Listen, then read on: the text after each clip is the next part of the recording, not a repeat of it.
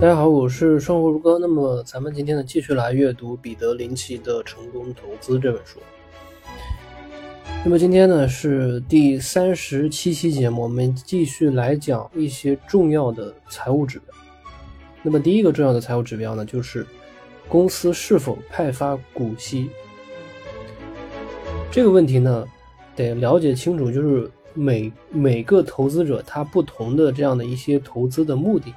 比如说，有的同学呢，呃，比如说有的这个小伙伴呢，他买的公司呢，他就是为了获得股息。那么这个时候呢，你其实就要弄清楚啊，这家公司在经济衰退和经营糟糕的时候，是否仍然能够支付股息？就是说，呃，比如说经济经济它不是一般都有经济周期嘛？这个其实大家每一个工作的人呢，其实都是有那种体会的，就是大环境。啊，大家经常说什么大环境不好啊，就是感觉这些年这个挣钱挺难呀，对吧？好像感觉之前挣钱挺容易，现在就变难了。这个其实就是呃经济周期的这样一个概念。那么如果说你买的公司就是为了获得股息的话，那么这个时候呢，其实你就要弄清楚，就是说这家公司它情况比较恶劣的时候，它是否依然能够支付这个股息，这个是比较重要一件事儿。如果是这种缓慢增长型公司呢，它停止派发股息，那这个时候你就会陷入麻烦之中，因为缓慢增长型公司在经营中呢，几乎没有多余的资金可以用来派发股息。这个是第一个重要的财务指标。第二个就是账面价值，这个这个指标呢，其实是呃一个很有意思的东西，就是这个公司从账面上。值多少钱？那很多人觉得这个这个公司股价是十块钱，但是呢，账面上呢它有二十块钱，所以呢就觉得啊是自己占了便宜，这个是有一定的误区的。这样做的缺点呢，其实就是公司的财务报告上的这个账面价值，往往与公司的实际价值其实没有什么联系。就账面价值呢，它经常就是。严重的高估，或者是什么呢？就是低估公司的真实价值，就是大家看的那个账面价值，其实跟它的真实的价值，其实是有很大的出入的。这里呢，作者举出了这个巴菲特的例子，巴菲特关闭了这个呃新贝德福德纺织厂的这个例子，那么它的账面价值呢是八十六点六万美元的织布机，呃账面上啊它是值八十六点六万美元。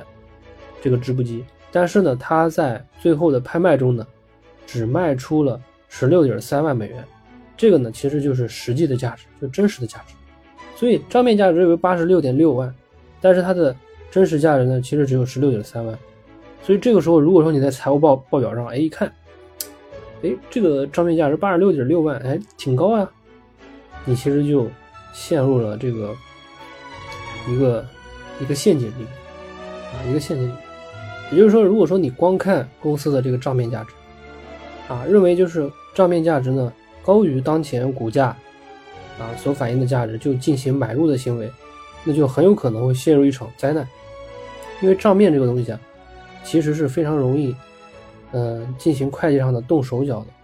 如果说它记录的是真实的内容，那完全没有问题。但是呢，如果它是假的，那个那就很容易栽跟头，啊，就很容易栽跟头。这个呢，就是第二个，就是账面价值；第三个呢，就是隐蔽资产。那么我们上一个指标里面讲的就是这个账面价值。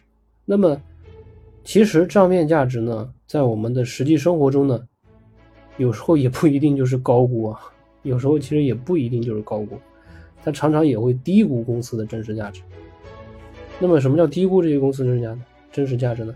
其实就是说，这些公司啊，就是那些属于有隐蔽资产的公司。举个例子，比如说一家公司，它囤了四十吨的黄金，当初买的时候，它可能是二十年前，只花了几百万，但是其实这几十吨黄金，在现在来说，已经是非常高的回报，可能已经是高达一个亿的价值，对吧？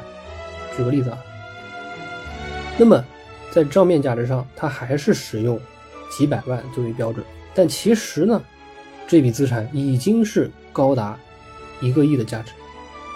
这就是为什么叫隐蔽资产的原因啊！这就是为什么叫隐蔽资产原因。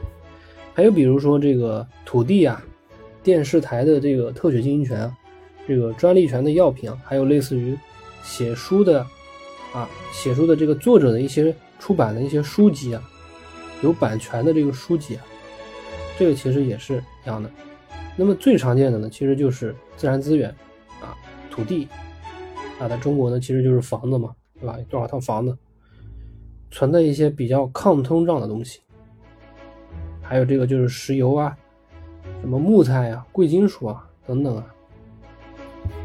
那么除此之外呢，当一家公司拥有另外一家独立公司的股份的时候呢，它也有可能是一也是一个隐蔽资产型公司。那么这里呢，作者举出了这个雷蒙德公司的例子啊。这个雷蒙德公司呢，它拥有石油公司，它拥有一家石油公司的股份。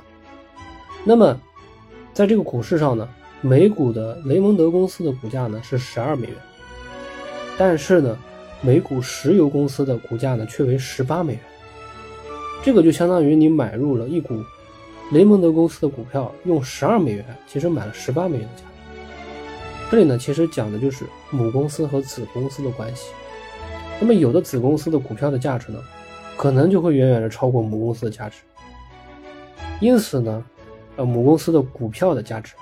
因此呢，当你买入一股这个，呃，母公司的股票，可能就代表啊，你没有花一分钱，就获得了母公司除此之外的所有业务的价值。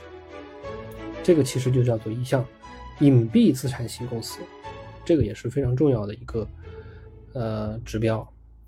好了，那么咱们今天的内容呢就讲到这里。那么如果说你认为这期节目讲的不错呢，可以点赞、收藏、收藏、转发。好，我们下期节目再见。